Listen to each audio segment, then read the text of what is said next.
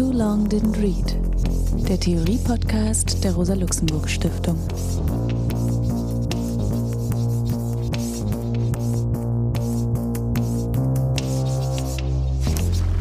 Hallo, mein Name ist Alex Demirovic. Ich begrüße euch zum Theorie-Podcast der Rosa-Luxemburg-Stiftung. Heute wollen wir ein Buch von Louis Althusser behandeln, das Kapital lesen ein Buch, an dem mehrere mitgewirkt haben mit einzelnen Beiträgen. Hier wird jetzt im Besonderen der Teil behandelt, der von Althusser ist, Überlegungen, die er angestellt hat. Louis Althusser, so kann man sagen, gehört zu dem, was Perry Anderson den westlichen Marxismus genannt hat, also die Rolle der Philosophie im Marxismus, die Rolle der Dialektik, die Fragen der Kultur, also im Allgemeinen die Fragen des Überbaus in der Terminologie von Marx. Und dazu hat Althusser sich in einer ganzen Reihe von Aufsätzen und kleineren Büchern geäußert, die dann zu sehr, sehr kontroversen Diskussionen seit den 1960er Jahren dann beigetragen haben, weil er sich von der Hegel-marxistischen Tradition und auch von der phänomenologischen Tradition sich deutlich distanziert hat, auch kritisch gegenüber Antonio Gramsci war, viele dieser Begriffe allerdings auch aufgenommen hat und was eben auch nach meiner Sicht ganz innovativen Aspekt in die marxistische Diskussion hineingebracht hat, die Fragen eben nicht alleine aus einem philosophischen Blickwinkel zu betrachten, im Sinne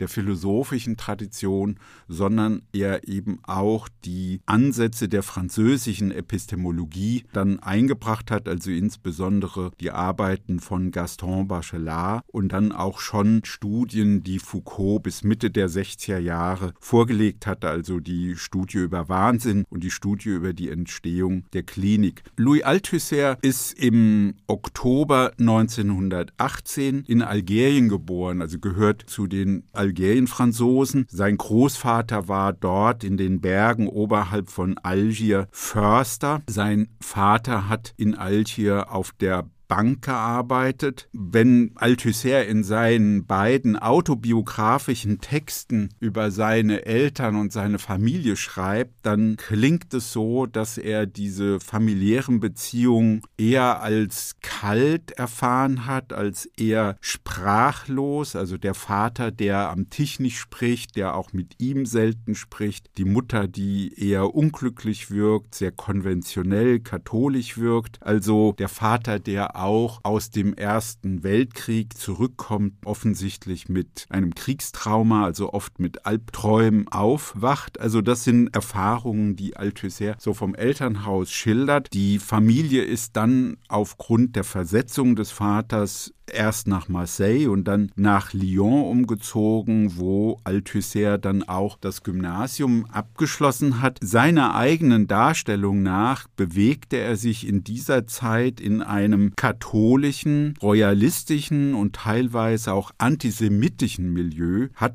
dieses Milieu dann aber eher auch kritisch verlassen Ende der 30er Jahre. 1939 hat er dann nach Empfehlung eines Lehrers Philosophie begonnen zu studieren an der École Normale Supérieure in Paris. Das war gegen den Wunsch seines Vaters, der sich eher eine Ingenieurausbildung vorgestellt hat. Dieses Studium hat Althusser dann eigentlich nur kurz führen können, weil er dann alsbald eingezogen wurde und sehr schnell dann auch in deutsche Kriegsgefangenschaft geriet. Diese Zeit zwischen 19 1940 und 1945 verbrachte er in einem Kriegsgefangenenlager in Schleswig. Hier lernte er, wie er selber schreibt, zum ersten Mal Kommunisten kennen. Also er schreibt das so ein bisschen lakonisch, wie überhaupt diese autobiografischen Ausführungen oft sehr lakonisch und ironisch sind, dass es also hier offensichtlich doch wirklich Kommunisten gibt, ja, die er dann da kennenlernt. Aus dieser Phase, das beginnt in dieser Zeit, kommt er nach Frankreich zurück mit Depression. Sehr, sehr oft erfährt er depressive Schübe, die sich abwechseln mit manischen Phasen, also in denen er dann auch offensichtlich sehr, sehr viel schreibt. Und auch das gehört zu seiner lakonischen Selbstfeststellung, dass er in dieser Zeit bis in die 70er Jahre, also ungefähr die 30 Jahre der Nachkriegszeit, davon die Hälfte etwa in Psychiatrien und Krankenhäusern verbringt und teilweise mit schweren Medikamenten und therapeutischen Methoden behandelt wird, also zum Beispiel auch Elektroschocks. In dieser Zeit, unmittelbar nach dem Krieg, lernt er dann auch seine spätere Frau kennen, Helene Rüttmann, die im Widerstand aktiv war und auch in der Kommunistischen Partei Mitglied war. Im Oktober 1948 tritt Althusser dann selbst in die Partei ein, mit sehr, sehr viel kritischen Positionen dann auch seit den 1960er Jahren. Das, was eigentlich das intellektuelle Verhältnis zu Althusser und die Rezeption dann natürlich dramatisch beeinflusst hat, war, dass Althusser in einem psychotischen Schub, so lässt sich das verstehen, im November 19 1980 seine Frau, also Helene, erdrosselt hat. Das hat dazu geführt, das versteht sich, dass es dann schwierig war, seine intellektuelle Arbeit in der gleichen Form fortzusetzen. Und dann ist er 1990 gestorben. Er selbst hat nach seinem Philosophiestudium an der École Normale eine Funktion dort im Lehrkörper wahrgenommen und bei durch diese Arbeit sehr, sehr viele auch der bekannteren Philosophen oder Historiker ja, Psychologen dann kennengelernt, mit denen zusammengearbeitet, rege Diskussionen gehabt. Die bekanntesten, um nur einige Namen zu nennen, sind Michel Foucault und Jacques Derrida, dann die jüngeren Badiou, Rancière, Godelier und auch dann einer der bekannteren Theoretiker der KPF, Lucien Sèvres. In diesen Arbeiten hat Althusser eine Vielzahl von Begriffen in die Diskussion gebracht, vor allen Dingen in zwei Büchern, nämlich für Marx und dann in diesem gemeinsamen Buch Das Kapitallesen, also viele Begriffe, an denen er in den 1960er Jahren insbesondere gearbeitet hat, zu diesen Begriffen gehören. Der Begriff der Anrufung, der dann sehr stark auch von Judith Butler aufgegriffen wurde, Begriff des ideologischen Staatsapparats, der Überdetermination, der Artikulation, wie er dann auch von Ernesto Laclau aufgegriffen wurde, oder der Begriff des Diskurses, der dann von Pecheux und dann vielen anderen für die Diskursanalyse fruchtbar gemacht wurde. Vielleicht eine kurze Stelle, in der er erläutert, wie es zu diesem gemeinsamen Buchprojekt gekommen ist, also das Kapital lesen. Er schreibt in dieser Erinnerung, die Dinge hatten im Frühjahr 1964 begonnen, als ich in meinem Büro in der Rue d'Ulm Besuch von Balibar, Macheret und Estaplé erhielt, die damals Zöglinge der École waren. Sie baten mich, ihnen bei der Arbeit an Marx zu helfen. Ich sagte zu, nahm mir ihre Kommentare vor und wurde gewahr, dass ich mehr wusste, als ich gedacht hatte. Wir organisierten noch immer auf ihre Bitte hin im Studienjahr 1964-65 ein Seminar über das Kapital. Es wurde von Rancière eröffnet, der sozusagen die Startbahn übernahm und dabei große Verdienste hatte, denn niemand wagte sich als erster ins Wasser zu stürzen, und er sprach dreimal zwei Stunden. Das war eine meisterliche Darstellung, die bei Maspero erschienen ist, vielleicht etwas formalistisch und lakanistisch, aber nicht unbegabt. Ich sprach meinerseits nach Macheret, nach Balibar und nach Estaplé. Ich hatte keinerlei Verdienst, weil die anderen bereits die ganze Arbeit erledigt hatten. So viel zu dieser Situation, in der dieses Buch entstand, was dann so einflussreich für die marxistische Diskussion seit den 60er Jahren geworden ist. In seinen Überlegungen zu der Arbeit, zu dem, was Marx macht, geht es Althusser darum, deutlich zu machen, dass Marx etwas in der Geschichte des Denkens, in der Geschichte der Theorie, etwas völlig Neues macht. Und natürlich stellt sich die Frage, wie lässt sich dieses Neue eigentlich bestimmen? Wie kommt Marx dazu, dieses Neue zu denken? Was ist der Prozess, der ihn selbst dazu führt, dieses Neue zu denken? Und ich finde diese Herangehensweise von Althusser interessant deswegen, weil es ihm um eine Bestimmung geht, wie bricht Marx mit dem bürgerlichen Denken, also einem Denken, was ja aus der Sicht von Marx der Höhepunkt des Denkens in Begriffen, in Kategorien der Herrschaft selbst ist.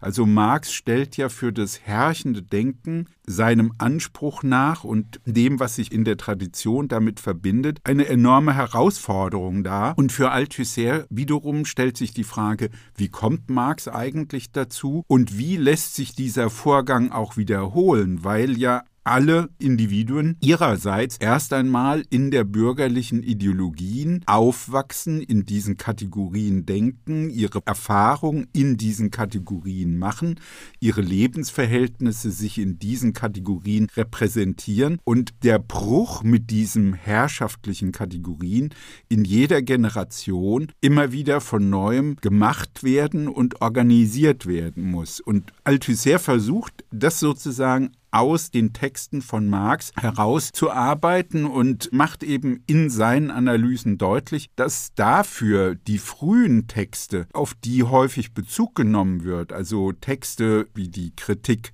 an Hegel oder der Text zur Judenfrage oder auch die deutsche Ideologie, dass diese Texte eigentlich zur Theoriebildung, zur Philosophie so gesehen von Marx gar nicht so viel beitragen, sondern wenn überhaupt dann eben Vorstufen sind und aus der Sicht von Althusser, und das ist, glaube ich, ein wichtiger Punkt seiner eigenen Überlegung und seines Beitrags zu dieser Diskussion, dass er sagt, die Philosophie von Marx muss aus dem Kapital entnommen werden. Im Kapital, also insbesondere im ersten Buch, also das ist das Einzige, was Marx fertiggestellt hat, steckt die Philosophie von Marx, aber eben nicht ausdrücklich formuliert, sondern in der Arbeit der Begriffe. Also, wie Althusser selbst sagt, ein paradoxes Unternehmen, eine Philosophie von Marx, zu darzulegen, die sich aber genau genommen bei Marx selbst gar nicht ausdrücklich findet. Es ist also eine Suche nach der Philosophie von Marx, im Kapital. Nach Althusser entwickelt das Kapital also ein radikal neues Denken gegen Herrschaft. Marx betont das auch ausdrücklich. Das Kapital leistet ja aber auch aus der Sicht von Marx noch sehr viel mehr, nämlich es ist auch eine Kritik der politischen Ökonomie. Nach dem Verständnis von Althusser ist dieses Buch sind diese Ausführungen von Marx nicht zu verstehen als eine Anwendung der Philosophie von Hegel, so wird es manchmal gesehen, dass Marx wenn er sich in dem Nachwort zur zweiten Auflage ausdrücklich darauf bezieht, dass er die Dialektik von Hegel umgestülpt habe, dann wird es manchmal so gedeutet, dass das Kapital eigentlich die Philosophie von Hegel angewendet auf die politische Ökonomie, also die bürgerliche Ökonomie und insbesondere die klassische Ökonomie von Adam Smith und David Ricardo ist. Also das ist aus der Sicht von Althusser nicht der Fall, sondern Kritik der politischen Ökonomie bedeutet eine Kritik des zentralen Gegenstands des bürgerlichen Denkens, nämlich die Ökonomie und alle die damit verbundenen Begriffe, die eben insbesondere dann auf den Begriff des Bedürfnisses und der Bedürfnisbefriedigung zielen. Also das ist diese Zurückweisung der Ökonomie als einem besonderen Gegenstand und zu sagen, Kritik der politischen Ökonomie ist nicht nur eine Kritik, sondern erzeugt einen eigenen Gegenstand. Und das führt zu der dritten Überlegung, dass das Kapital eben zu einer Theorie der Geschichte beiträgt, nämlich der Theorie der kapitalistischen Produktionsweise. Das heißt, es ist weit mehr als eine Ökonomietheorie, was sehr häufig in der Rezeption so gesehen wird. Es ist eben auch mehr als nur eine Verbindung von Hegel und Ricardo oder klassische Ökonomie, sondern es ist eine Theorie der kapitalistischen Produktionsweise, einer umfassenden Theorie der kapitalistischen Entwicklung und des kapitalistischen Ganzen des Zusammenhangs. Wie kann man sich diese radikalen Brüche, die Marx vollzieht, aneignen? Eben indem man das Kapital liest. Und viele, viele Linke lesen das Kapital, ja, nicht immer durchgängig, aber es ist eben doch immer wieder ein Ansatz, das Kapital zu lesen. Und für Althusser ist das ein ganz interessanter Gesichtspunkt, dass er sagt, wir sollen das Kapital nicht lesen wie eine Bibel. Im Kapital gelangen wir nicht zu einer Wesenserkenntnis. In diesem Buch nimmt nicht die Geschichte die Gestalt einer Theorie an, sondern es geht darum, genau sich anzusehen, wie Marx die bürgerlichen Begriffe, die bürgerlichen Kategorien bearbeitet. Das ist, wenn man so will, schaut sich Althusser das Kapital gleichsam als eine Art Werkstattsgeschehen an, dass nämlich hier eine begriffliche, theoretische Arbeit geleistet wird und das ist sein Vorschlag, praktisch das Kapital zu rekonstruieren und zu lesen unter dem Gesichtspunkt, wie arbeitet Marx jetzt an diesen Begriffen, nämlich eben dann gegen die politische Ökonomie eine Vielzahl von neuen Begriffen zu entwickeln, also Mehrwert, absoluter und relativer Mehrwert oder konstantes und variables Kapital oder Gesetz der Akkumulation oder das, was dann nicht mehr so ausgeführt wurde, das Problem der Profitrate und die Tendenz des Falls der Profitrate, also viele theoretische Innovationen für Probleme, an denen die bürgerliche Ökonomie gescheitert ist. Worum es Althusser geht, auch das ist interessant, weil er sich damit indirekt gegen eine liberale Erkenntnisvorstellung wendet, dass er sagt, Marx entwickelt eine besondere Sicht der Dinge,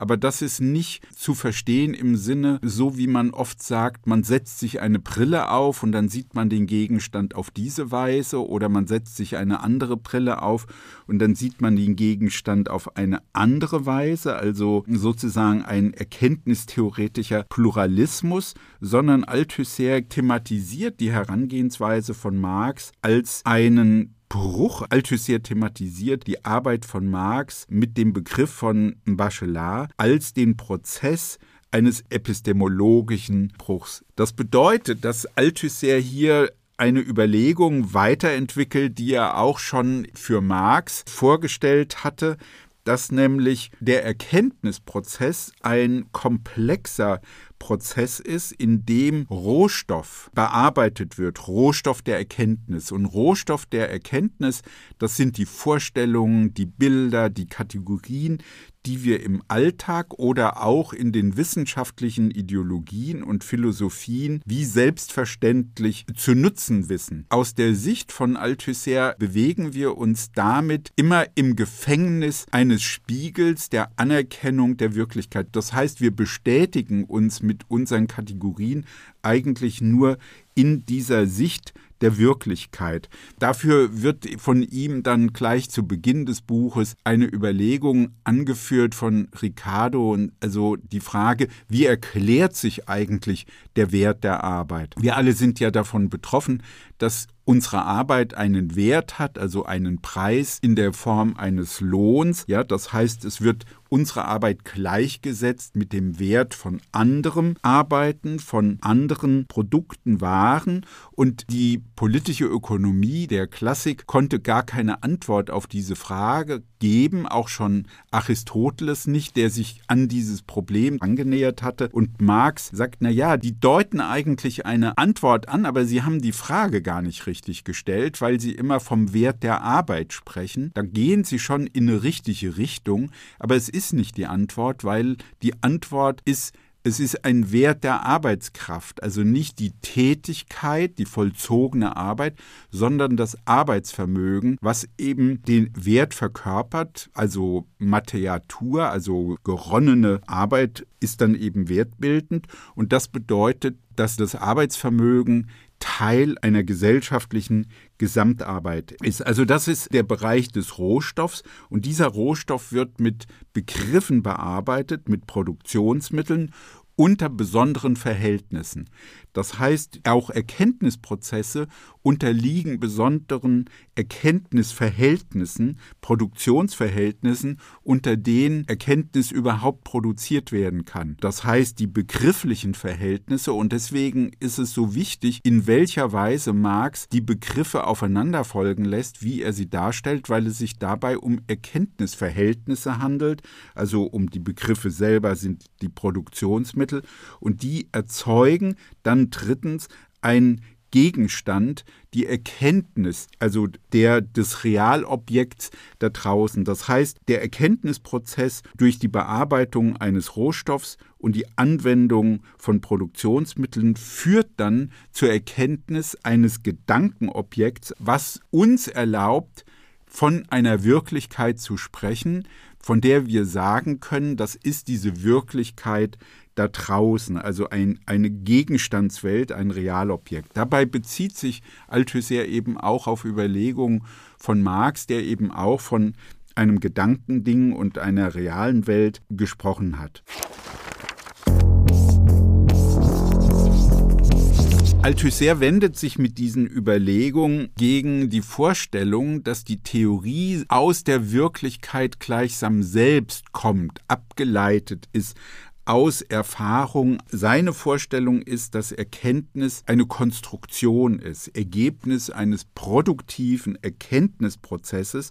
Und dieser Erkenntnisprozess braucht seine eigene Zeit. Das ist für Althusser immer wieder wichtig, die Eigenzeit, die Eigensinnigkeit, die Eigenlogik solcher Prozesse in den Blick zu nehmen. Das heißt, Erkenntnis ist eine eigene Praxis, eine theoretische Praxis. Er lehnt auch deswegen diesen Gegensatz oder diese Diskussion von Theorie und Praxis ab. Seiner Vorstellung nach gibt es eben diese theoretische Praxis der Erkenntniserzeugung selbst, die eben Zeit braucht, die natürlich auch in der realen Welt stattfindet, aber eben einer eigenen Logik nachfolgt. In diesem Prozess gibt es, das ist für ihn wichtig, dann eben auch Diskontinuitäten. Wenn er das betont, dass er gegen die Vorstellung ist, dass die Theorie einfach so aus der Wirklichkeit gewonnen, abgeleitet wird, dann will er damit auch sagen, wenn wir das machen würden, dann erkennen wir gar nichts Neues, sondern wir bewegen uns gleichsam nur im Spiegel zu diesem Verhältnis, weil eigentlich alles in dieser Wirklichkeit als Erkenntnis schon vorgegeben ist. Das heißt, ihm geht es um die Kontingenz der Erkenntnis, also die Tatsache, dass wir wirklich im Erkenntnisprozess auch zu ganz neuen Erkenntnissen, zu neuen Begriffen, zu neuen Schlussfolgerungen gelangen. Und diesen Prozess bezeichnet er dann als theoretische Produktionsweise der Wissenschaft, die in ein Verhältnis, in ein kritisches Verhältnis gesetzt ist zur theoretischen Produktionsweise der Ideologien. Auch hier kommt jetzt ein ganz wichtiger Gedanke von ihm zur Geltung, dass aus seiner Sicht Marx mit der Theorie der kapitalistischen Produktionsweise einen Begriff entwickelt hat, in dem die Gesellschaft, also die Produktionsweise insgesamt ein gegliedertes Ganzes ist. Althusser bezieht sich dabei auf einen Satz in dem Methodentext, den Marx geschrieben hat, 1857. In allen Gesellschaftsformen ist es eine bestimmte Produktion, die allen übrigen und deren Verhältnisse daher auch allen übrigen Rang und Einfluss anweist. Also das für Althusser ist dieser Satz ein wichtiger Bezugspunkt, um zu sagen, es gibt eben ein gegliedertes Ganzes. Es ist nicht eine Entfaltung eines Wesens.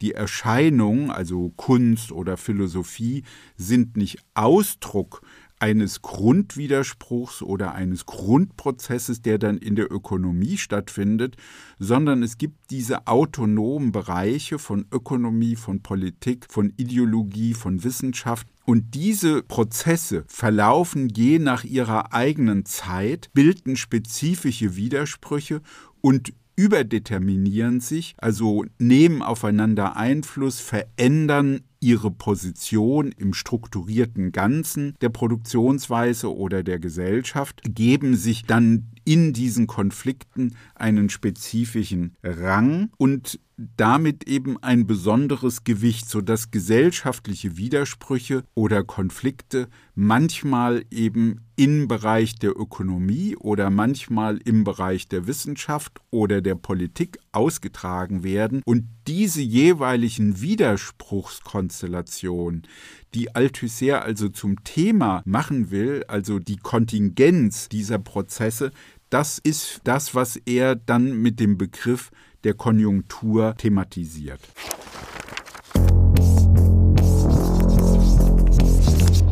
Gegen den Hegelschen Begriff der Totalität, der dann auch bei Georg Lukács eine große Rolle gespielt hat, also gegen diese Vorstellung, dass eben Totalität als Prozess ein Vermittlungszusammenhang ist, der durch die Ökonomie bestimmt wird und sich entfaltet und dann irgendwann im Bewusstsein der erzeugenden Klasse, der Arbeiterklasse eben zum Selbstbewusstsein kommt, also sich in einer gewissen Weise dann einmal abschließt, ja, als Totalität. Dagegen schlägt Althusser vor, von einem strukturierten Ganzen zu sprechen.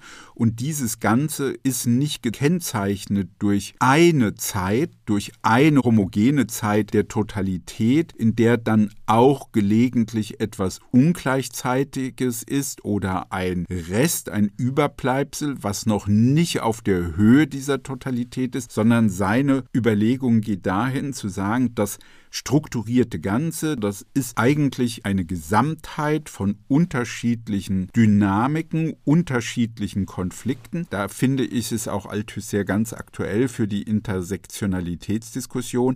Also unterschiedliche Dynamiken, die sich überdeterminieren, die sich artikulieren, das ist also ein gegliedertes Ganzes.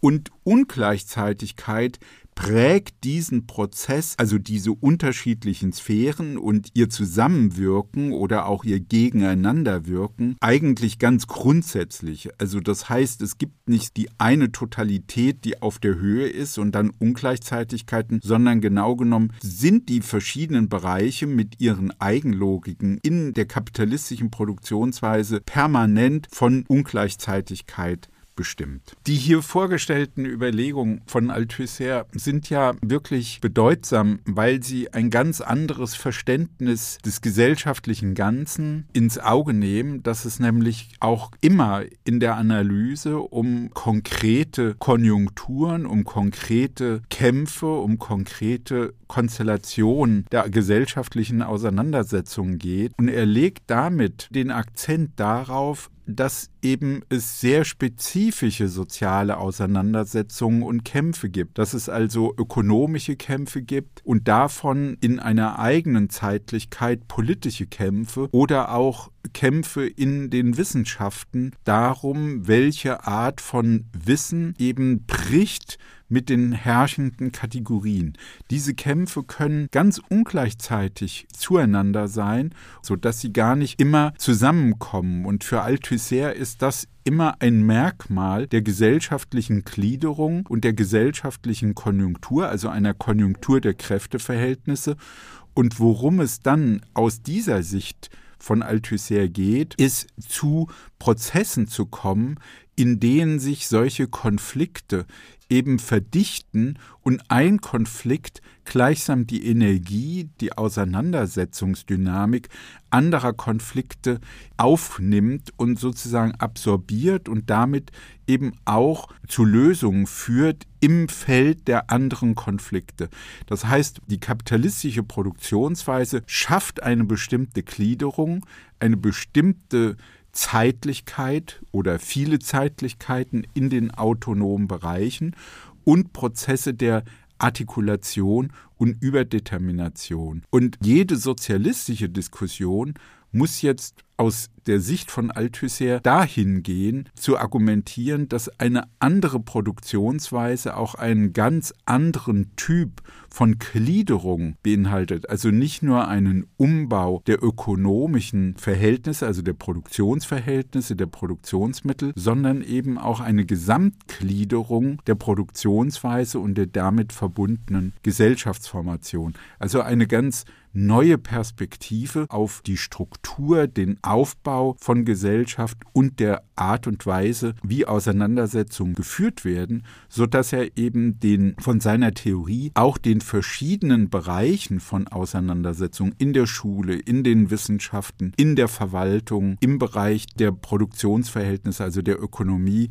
jeweils den eigenen Bereich in den Blick nehmen kann und eigene Analysen ermöglicht, ohne jeweils das auf das andere zu reduzieren oder sofern er den Staat in den Blick nimmt, nur die politische Ökonomie, also den Finanzbereich des Staates in den Blick nimmt oder im Bereich der Wissenschaft nur die Öko das ökonomische Wissen oder die Finanzierung, sondern auch die Wissensprozesse selbst. Und das lässt sich eben auf viele weitere Bereiche dann eben übertragen, die Familien und die Geschlechterverhältnisse, also jeweils die Autonomie der besonderen Kämpfe und die Art und Weise, wie sie sich überdeterminieren und dann eben besondere Konjunkturen bilden, das also diese Zusammenhänge in den Blick zu nehmen.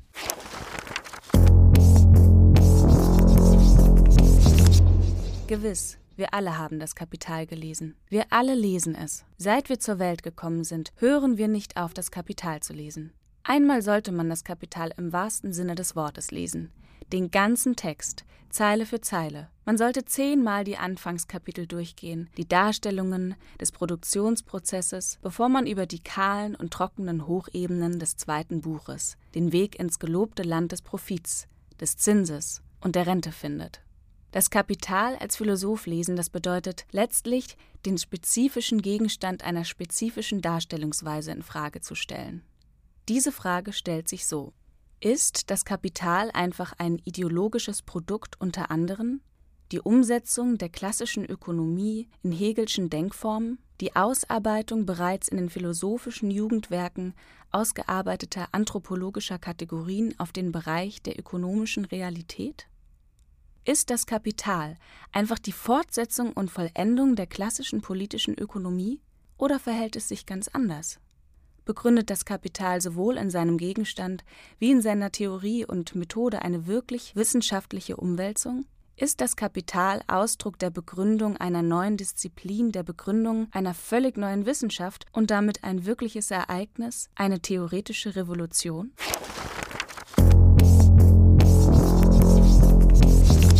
Ja, ich begrüße heute zum Gespräch über Althusser Frieda Otto Wolf. Hallo Frieda, freue mich, dass du da bist. Hallo, ich freue mich auch und ich denke, da gibt es einiges Wichtiges zu besprechen, was heute noch wichtig ist. Ja, genau. Wir haben ja auch immer wieder über Althusser diskutiert und auch manchmal gestritten. Also um einige Sätze zu dir zu sagen als Person. Du warst ja die letzten Jahre und bist tätig auch als Honorarprofessor für Philosophie an der Freien Universität in Berlin, hast lange in der Fraktion der Grünen im Europaparlament gearbeitet, warst auch einige Jahre direkt Abgeordneter von 94 bis 99. Seit 1973, also ich gehe jetzt sozusagen zurück, bist du Privatdozent für Philosophie an der Freien Universität geworden und zwischendurch, also danach, hast du als außerordentlicher Professor für Philosophie an der Universität Coimbra, also sozusagen kurz nach der Nelkenrevolution in Portugal, gelehrt. Mit Althusser bist du ja auf, finde ich, vielfältige Weise verbunden. Also du hast ja zum einen selbst zu Althusser gearbeitet und geschrieben und Texte publiziert. Dazu gehört eben ein Text von dir zur Althusser-Schule im historisch-kritischen Wörterbuch des Marxismus. Aber vor allen Dingen, finde ich, ist ja das eine unschätzbare Arbeit, die du geleistet hast bei der Vermittlung auch der Texte von Althusser, nämlich diese Texte umfassend zu übersetzen oder neu zu übersetzen, das, was vielleicht schon vorgelegen ist, und in zwei Anläufen auch, wenn man so will, gesammelte Schriften auf Deutsch herauszugeben. Und dazu dazu gehört eben auch, dass du auch das Kapitallesen in vollständiger Ausgabe dann auf Deutsch zur Verfügung gestellt hast. Also vielfältige Erfahrung mit Althusser. Und das würde mich auch jetzt zu Beginn für unser Gespräch interessieren. Wir sind ja vom Alter, liegen wir ja ein bisschen auseinander. Ich, ich habe 1971 erst angefangen zu studieren und dann bin ich ja sofort mit dieser Konstellation konfrontiert gewesen, Kritik des Strukturalismus. Und der Hauptgegner war eben insbesondere in Frankfurt Althusser. Wir hatten ja die kritische Theorie und Alfred Schmidt. Und ich muss sagen, mich haben die Argumente von Althusser eigentlich mehr überzeugt und fand es auch politisch sehr hilfreich für meine eigenen theoretischen und dann eben tatsächlich auch politischen Aktivitäten. Also dieses berühmte Theorie- und Praxisverhältnis, was Althusser ja sehr stark kritisiert und zurückweist und sagt, nein, lasst uns einfach mal die verschiedenen Praktiken in den Blick nehmen und diese Autonomie dieser Praktiken auch im Blick haben. Wie bist du denn zu Althusser gekommen? Also das, denke ich, ist kompliziert. Aber es gibt zwei Eingangspunkte. Der eine Eingangspunkt ist die Auseinandersetzung mit den Westberliner Formen der Kapitallektüre, wo ich dann relativ rasch auch dazu gekommen bin, Althusser's Eingriffe nützlich zu finden, um wirklich das Kapital im Hinblick auf eine Reflexion dessen, was da geschieht, zu lesen. Das zweite war, und das war eigentlich der wirkliche Durchbruch meines in Anführungsstrichen Altersherrenismus, dass ich ja in Portugal gelehrt habe und gleichzeitig eine meiner Doktorandinnen sich mit Althusser angefreundet hat und mit ihm viel Diskussion hat und die hat es vermittelt und wir, Althusser und ich, haben dann über die portugiesische Revolution und deren Perspektiven angefangen zu diskutieren und sind darüber ins politische Gespräch gekommen. Und dann, ich war Nachrücker im Europaparlament und hatte ein bisschen Zeit und Verstehe. wurde bezahlt.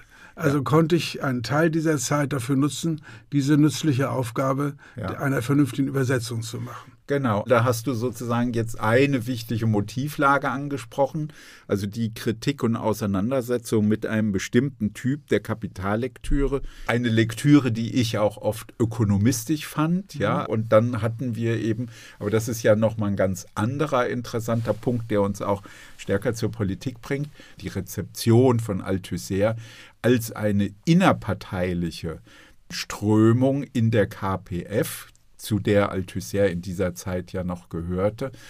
Und das war für mich auch wiederum. Ja, er hat sie nie verlassen. Er hat sie nie verlassen. Ich dachte, doch, ich hatte jetzt Nein. eine Bemerkung. Er hat sie doch nicht verlassen. Nein. Okay.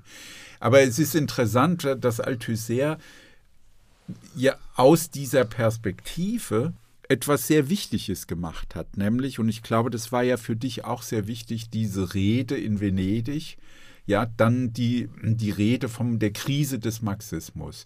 Und damit verbunden eine sehr genaue, für mich wirklich sehr motivierende These, dass die Krise des Marxismus, ich meine, das ist ja historisch gesehen die dritte Krise, also nach Bernsteins These und Korschs These die dritte, zu sagen, was wir brauchen, ist eine Staatstheorie, also Politik wieder das Thema der ja, Politik. Eher eine Theorie der Politik als eine Theorie des Staates, weil gerade in der ja. Rede ist ja von der Politik außerhalb des Staates die Rede, ja. die Althusser postuliert.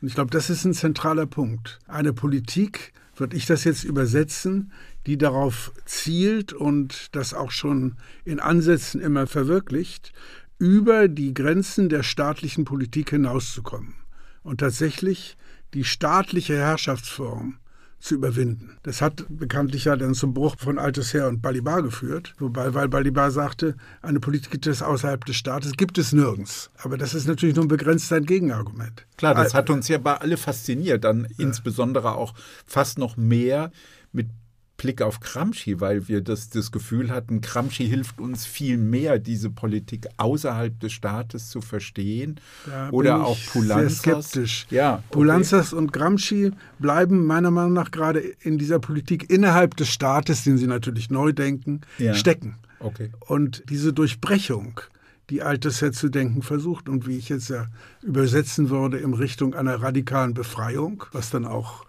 Neuaufnahme der Debatte mit den Anarchisten ermöglicht. Mhm. Diese Durchbrechung und dann eben von da aus das Absterben des Staates.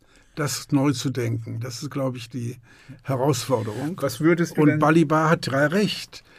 Äh, Die gibt es nicht einfach so. Man kann nicht einfach sich außerhalb des Staates stellen, das gibt es nicht. Aber man kann die Logik der staatlichen Politik anfangen, subversiv zu behandeln und zu durchbrechen. Ich finde, Althusser hat dann eine weitergehende Frage gestellt und deswegen konnte er auch in der Kommunistischen Partei bleiben, nämlich wie kann man bei bestehenden Parteistrukturen als ideologischen Staatsapparaten tatsächlich eine Politik machen, die über die Unterwerfung unter die Logik des Staates hinausgeht. Und das finde ich eine immer noch wichtige Frage, auch wenn ich jetzt nicht sagen würde, dass Althusser da die Antworten reihenweise geliefert hat und ich selber könnte sie auch nicht reihenweise liefern, aber Ja. als Fragestellung, die auch dann solche Momente des Aufbruchs, da Ja. spielt dann meine Erfahrung der portugiesischen Revolution natürlich eine Rolle, wo tatsächlich eine Praxis beginnt, dann irgendwann auch abgebrochen wird, die sich von dieser Unterwerfung aller unter die große Gewalt, unter das große Subjekt mit Althusser gesprochen,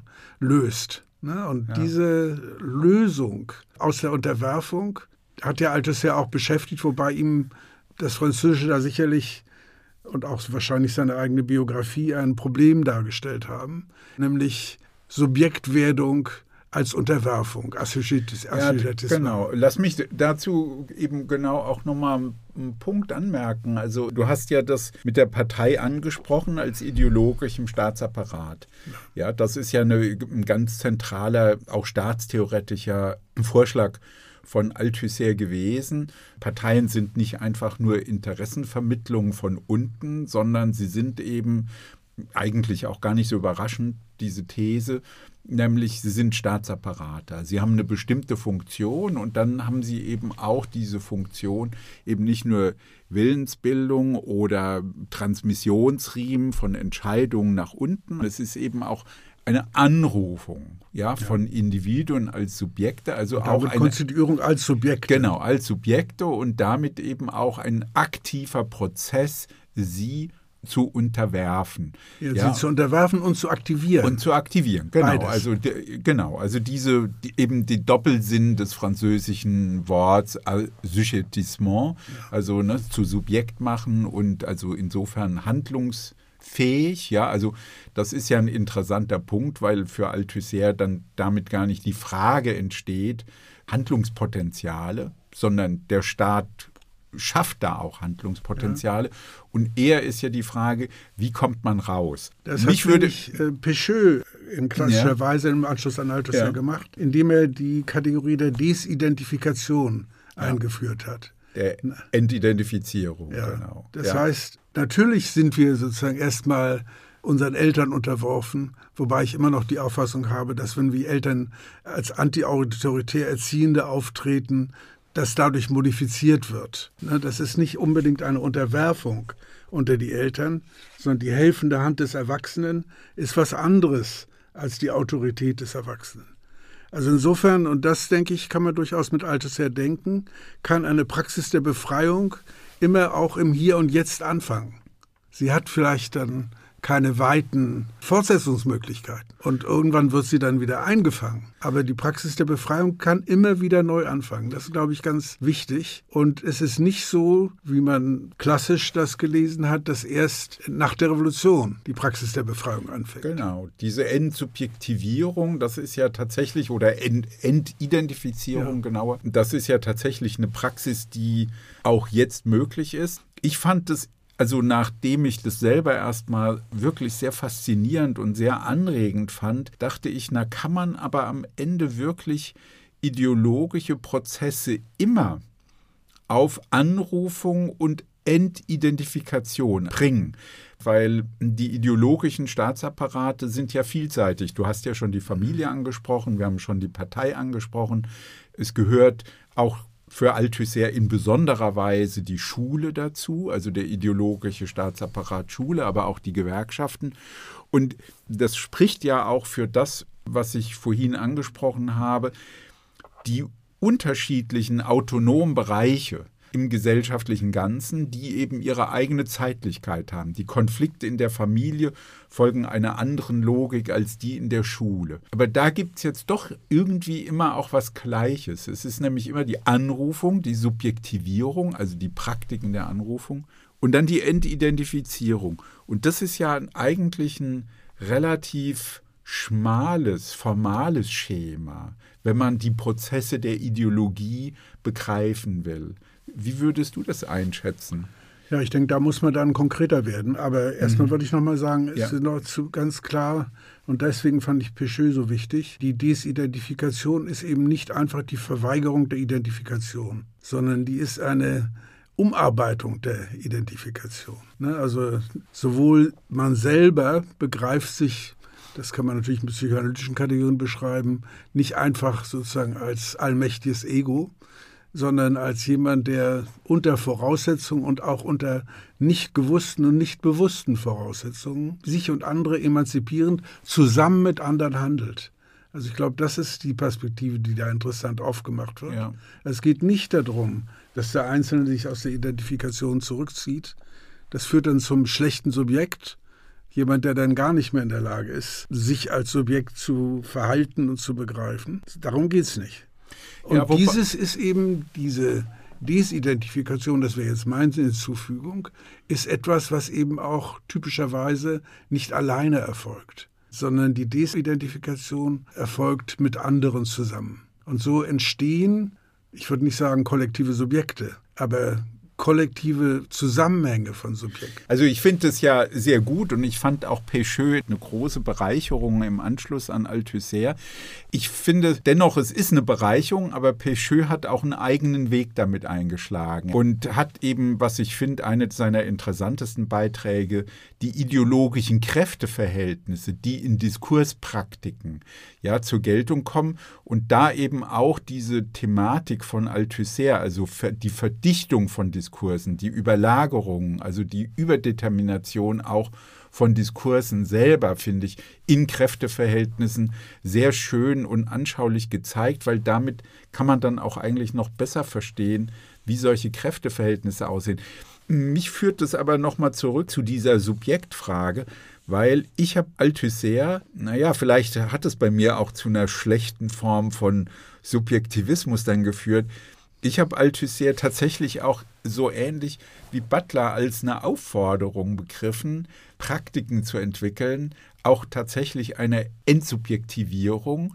Und ich fand es eben interessant, wie Althusser, das ist ja sein Ausblick dann auch in seinen Überlegungen und es geht ja zurück auf auch das Kapitallesen, dass er das mit der Theoriebildung, also wissenschaftliches Denken, argumentieren, also in Begriffen denken, ein über Begriffe vermittelt, eine ganz neue, dezentrierte Form in der Welt zu nehmen. Also die Begriffe nicht als Spiegel der Wiedererkennung und Anerkennung zu nehmen, sondern eigentlich als eine gestreute Praxis. Ja, und in der Wissenschaft, man denkt ja nie allein. Das ist eben ja auch entscheidend für begriffliches Denken, dass wir ja immer mit anderen denken, dass ich das Gefühl hatte, für Althusser ist auch genau das eine Form bedeutender emanzipatorischer Praxis. Wie kommen wir aus der Ideologie raus? Eben auch durch den wissenschaftlichen Bruch.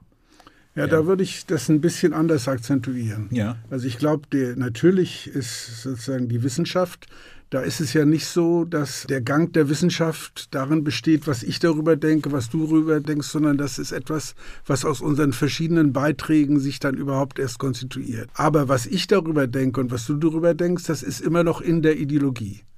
Also da gibt es keinen Ausweg.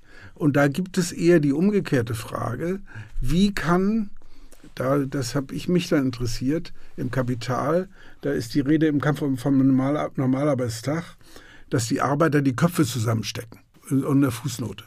Und das ist, glaube ich, die Frage, wie konstituieren konstituierte Subjekte gemeinsame Subjektivitäten?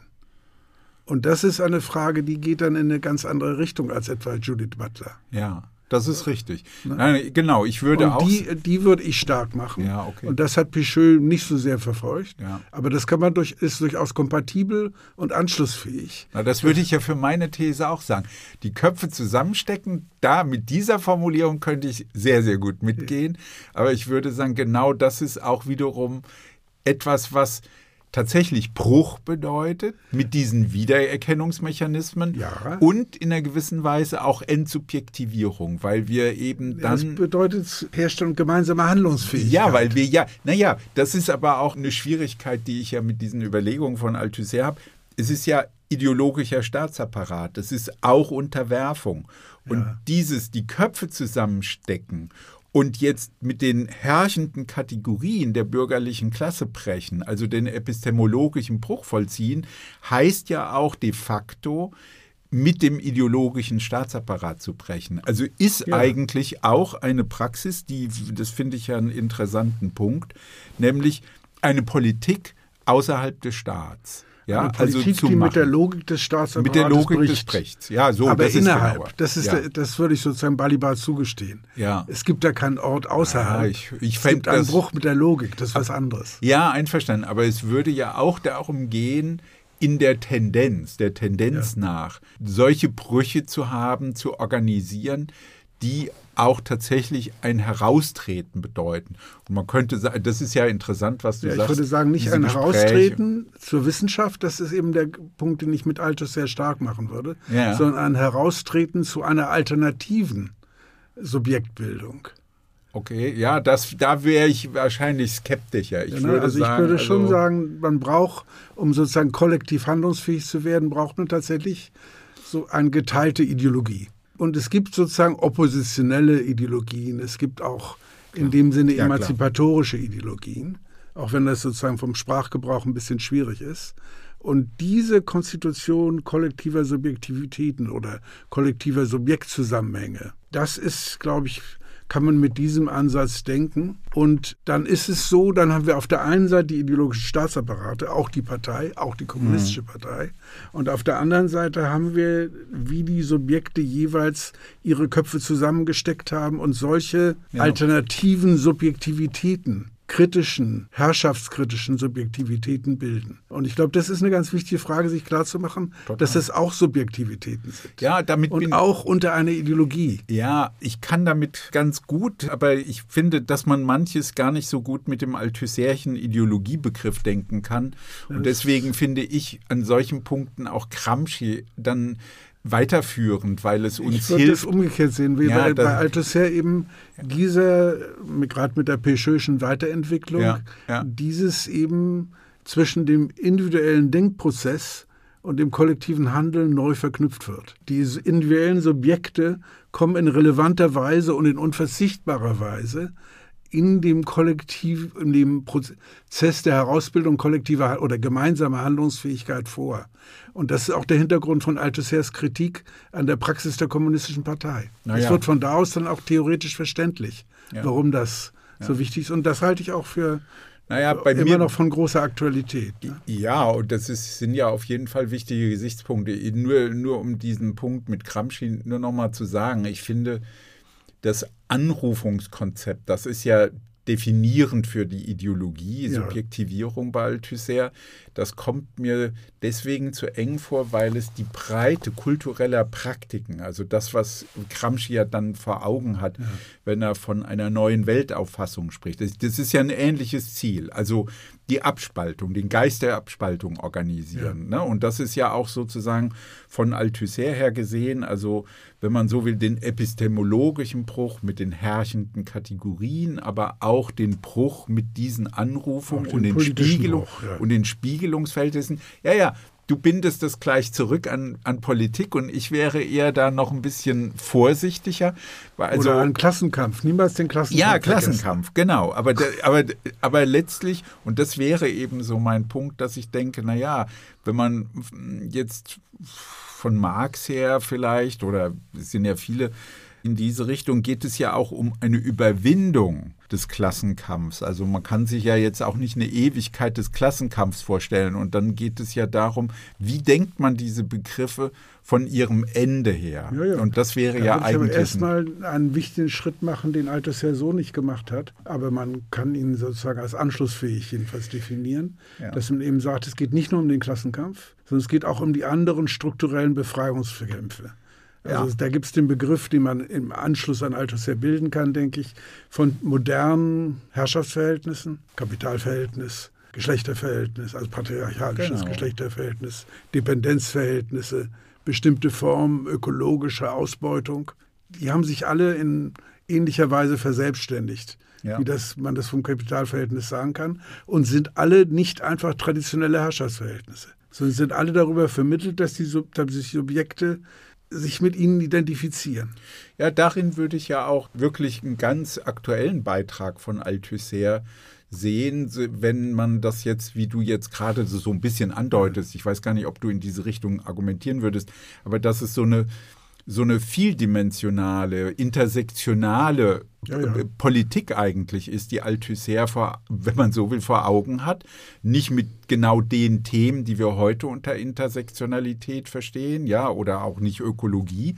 Aber es wäre ja gar nicht schwierig, das direkt ja. in diesen Zusammenhang zu bringen. Also ich denke, für die Althusser-Rezeption im deutschsprachigen Raum wäre es nochmal wichtig, das Thema sich anzugucken, was ich Kritik der Politik nennen würde im Anschluss an Balibar, Tosel und andere. Ich denke, Althusser hat das vorbereitet. Man kann herausarbeiten, dass Marx eben nicht nur die Kritik der politischen Ökonomie sozusagen als neue Wissenschaft ausgearbeitet hat, sondern eine vergleichbare Leistung für das Feld der Kritik der Politik geleistet ja. hat. Und das ist, glaube ich, deswegen ganz wichtig, weil es eine Tendenz gibt in der Rezeption, nicht nur in Deutschland, die marxische wissenschaftlichen Durchbrüche einzugemeinden in allgemeine Diskussionen über marxistische Philosophie. Das wäre ein großer Verlust. Ja, dem kann ich wirklich zustimmen. Also ich halte das auch für einen ganz wichtigen Schritt, also dass man diese vielen ja nicht so ausgearbeiteten, aber in durchgängig zu findenden Punkte von Marx kritisch, also Kritik der Politik und der Logik auch der Politik, ja, das zu einem eigenen Thema zu machen und dass er da wirklich bedeutungsvoll ist, also gegen die liberale und auch gegen die Hegelsche Tradition, dem würde ich zustimmen. Ich hatte jetzt überlegt, Frieda, dass es vielleicht für uns ganz gut wäre, noch zwei Punkte wenigstens mal zu berühren. Das ist ja also der Punkt der Reproduktion, darauf sage ich gleich noch was und vielleicht auch noch mal zu den Editionsplänen, weil es kommen ja jetzt auch aus dem Nachlass, dem Archiv immer neue und wie ich finde wichtige und wirklich interessante Texte, die auch gerade den Bereich Kritik der Politik, Wissenschaftstheorie und so berühren. Also das da würde mich deine Haltung noch mal interessieren, aber vielleicht jetzt zu dem Thema Reproduktion.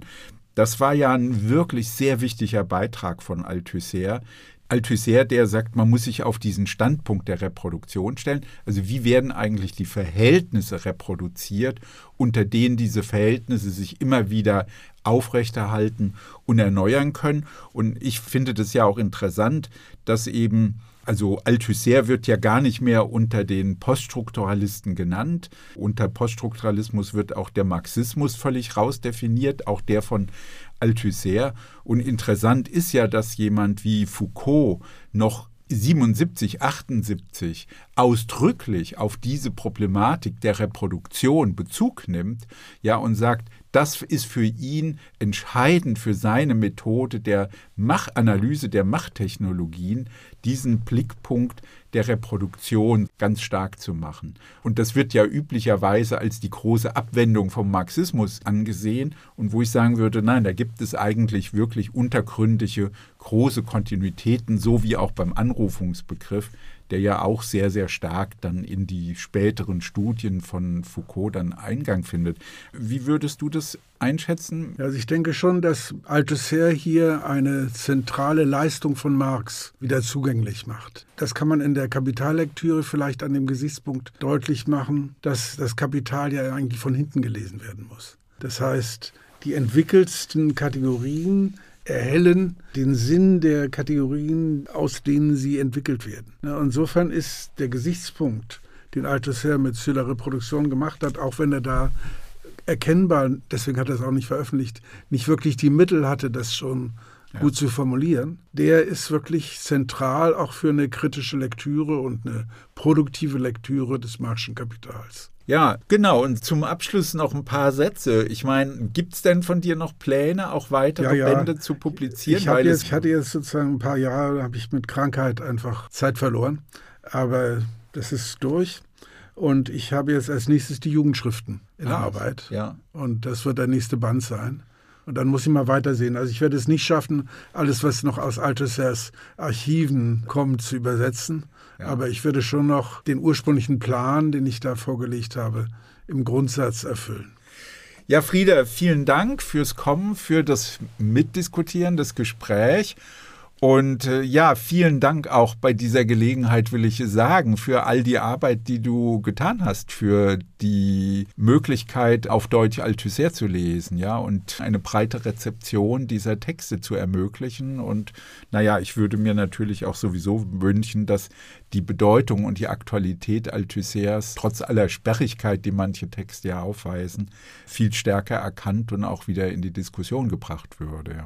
Da vielleicht noch eine letzte Bemerkung, also was oft nicht gesehen wird, was auch dann seitens der kritischen Theorie zu einer Sperre geführt hat, ist, dass Althusser eben wirklich aus dem französischen Moment der Philosophie heraus formuliert. Auch etwa die Epistemologie, das ist die französische Epistemologie, ja, klar, klar. und sogar die französische Ausgabe des Kapitals als Bezugspunkt hat. Und da ist eben wirklich auch noch eine Übersetzungsaufgabe. Das wirklich auf den, auch in Deutschland, existierenden Stand der Debatte zu beziehen, ist nicht so einfach, aber es ist produktiv.